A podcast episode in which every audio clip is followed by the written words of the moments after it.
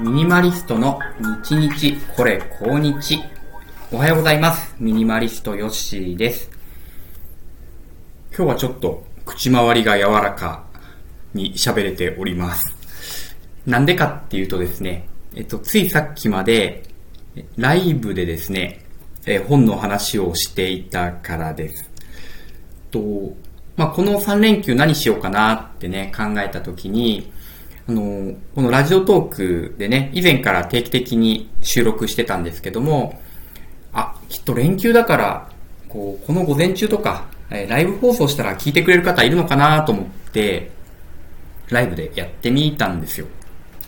まあ、そうしましたらですね、こう、こんな、なんかマニアックというか、えーミニマルな話題だったんですけど、まあ、10人ぐらいリスナーついてくださって、あと、お一人ですね、すごい関心持ってくれて、コメントまでくださったんですね。もう大変恐縮してしまいまして、こう、30分ギリギリまでお話をしてしまいました。いやー、本当なんか、相手がいるっていうのはもう、何ですかね。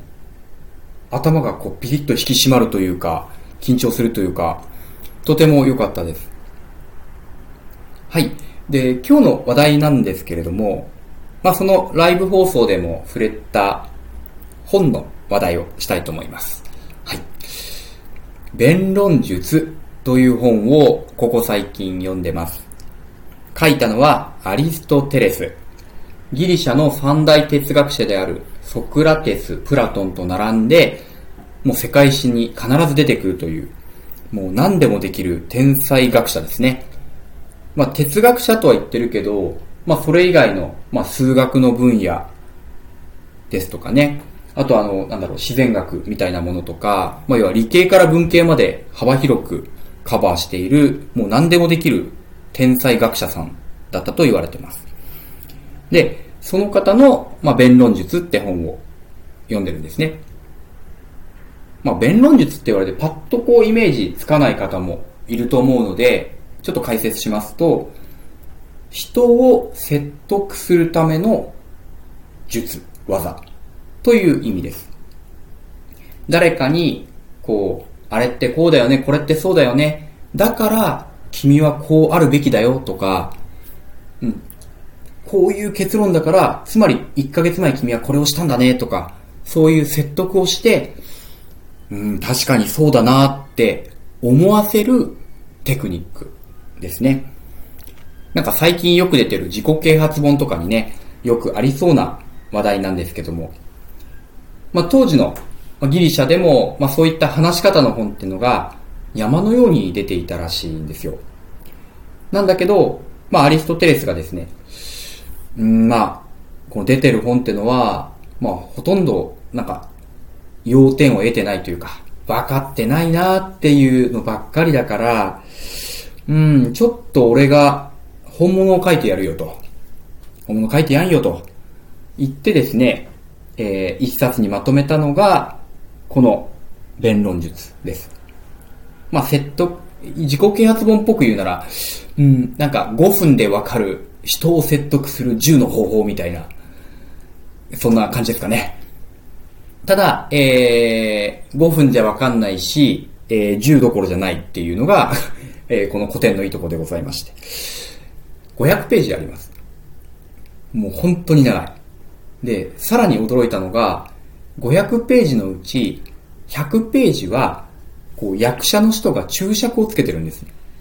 後ろに。後ろ100ページに。このまま読むと、皆さんちょっと事情わかんないだろうから、あの、うん、注釈つけるねって。だから本文は400ページしかないんですよ。まあ、しかって言っても結構ありますけどね。本一冊分なんだけど。400ページに、の後ろに100ページがついている。これが弁論術の、えー、ボリュームでございます。で、実際どういうことが書いてあるかっていうと、人を説得するときの大きなポイント。で、そもそも説得するっていうのは、どんな方法があるのか。あと、説得の種類ですね。これだけだったら多分100ページぐらいの本になると思うんですけども、さらにアリストテレスは、その種類の中にもさらに細かく言うとこういうことがあってとか、例えば、あの、いろんな事例を出してみよう。例え話を使おうって例えば言うんだけども、例え話って一言で言っても、それをまず定義しなきゃいけないよね。って言ってですね、もうその言葉の意味から探るわけですね。だから、なんだろう、教科書み、本当に教科書みたいな。あの、ただ読んでいて楽しいという本ではないです。正直、えー、前半3分の1が大変読みづらくてですね。で、その定義が終わって具体的な説得方法の話になると、どんどんわかりやすくなる。全3章で構成されてるんですが、3、2、1って読んだ方が読みやすいかもしれないです。理解のしやすさはわからないですけどね。読みやすさで言うなら、最後の章から読んだ方がいいっていう。まあそんな不思議な本でございました。で、じゃあちょっと冒頭のね、すごい役に立つ話。これクリ、あの、ライブ放送でもね、話してたんですけど、すごいここ好きなので引用させてください。弁論には、まあ、弁論を成功させるためには、3つの要素がある。とアリストテレスが言ってまして、その3つというのが、論理的な言葉、聞き手の気持ち、そして人格の良さなんです。一個一個説明します。論理的な言葉というのは、まあその文字通りですね。人に何か伝えるときに、論理的に組み立たっていない文章、話し方では相手を説得できない。A だから B、B だから C。つまり A だから C はあり得るとか、A だから C になるしかないんだ、みたいな。そう、なんか、表で表せるよね、話の流れでないと、こう聞いた人誰もがうなずいてくれるような話にはならない。と言ってるんですね。まあ確かにそうですよね。うん。は、あの、早起きするのはいいことだ。あ、そうですね。じゃあ、お昼にラーメンを食べよう。早起きとラーメンに何の関係が？ってなってしまう。でそこに繋がっていく何かがなきゃいけないですね。だから朝早起きするのはいいことだ。なぜなら逆を考えてみよう。夜更かしをすると体に悪いというのがこういう研究で分かっている。夜更かしはダメだ。だから逆を取って早起きをすべきだ、みたいな。まあ、これにもちょっと異論あるかもしれないですけど、まあ、その、つなげ、つなげようとする意思があるじゃないですか。先ほどのラーメンと違って。そうやって話をつなげていくっていうのが、まず大前提必要ですよ、言ってます。そして二つ目が、聞き手、聞き手の気持ち。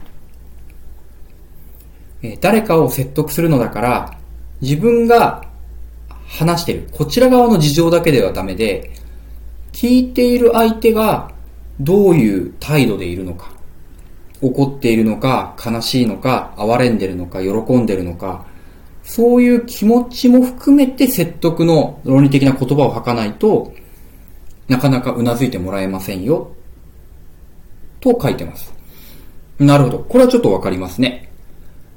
うん。確かに怒ってる人にどんな理屈をこねても伝わらないです。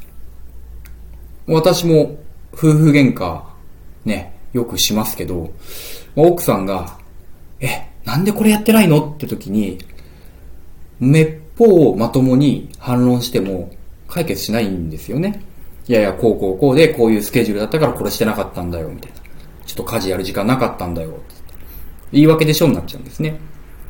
だから相手の気持ちに寄り添うんであれば、まずは謝んなきゃいけない。うん、要は、あなたが期待してたことしてなくてごめんねって言って、一旦こうニュートラルにしてからでなければ、その言い訳めいた話も、こういう事情があるから、じゃあ今度後でやるねとか、そういう話もできない。だからすごいこれは腑に落ちるポイントでしたね。そして3点目。人格の良さ。これはいいですね。僕、古典読んでてすごいビリビリくるやつですね。あの、ライブの方でもちょっと話したんですけど、こう、話し方の本なのに、ポイントが話し方じゃないって言ってるんですよね。その、その人の人柄が良くないと、まあ私は説得される気持ちになってるし、あなたの話してる内容は論理的だからわかります。だけど、あなたは信頼できないから嫌だとか、あなたはいつも嘘をつくから今だけじゃ騙されないとか、そうなってしまうと。だから日頃からの人間関係で、あなたが言うことなら信じるわっていう関係になってなければいけない。これが、まあ彼の言うなんです。まあ人格の、まあ人格ってじゃあ何なんだって話なんですけど、まあ、徳がある人ですね、徳。徳ってあの、お得感の徳じゃなくて、あの、人徳とかの徳ですね。まあ、正義感がある人だとか、誠実な人、まあ、嘘をつかない人ですね。勇気がある人とか、あと、寛大さ。寛大。許すときにはしっかり許してくれる。そういった人柄が伝わっていることで、話を聞いてくれるんだと。うん、だから、この弁論術を読んだからって、明日から急に今まですごい仲が悪い人に何でも説得できるかっていうと大間違いで、時間がかかるものなんだと。うん。いいですね。うん、ここはちょっとミニマルにしてはいけないなという 省いちゃいけないところなんですよ。で、今、この本2回目読んでますけど、今言ったポイントに含めてですね、さらに人と話す時の接し方、ね、えー、態度、というところからまとめてあるので、こう、なんだろうな、まあ、政治家だけにとどまらず、もう人とコミュニケーションを取る機会がある人、まあ、ほとんどの人そうだと思いますけど、そういう方にはぜひ読んでいただきたい一冊です。今日はアリストテレスの弁論術、岩波文庫からの本を紹介しました。ありがとうございました。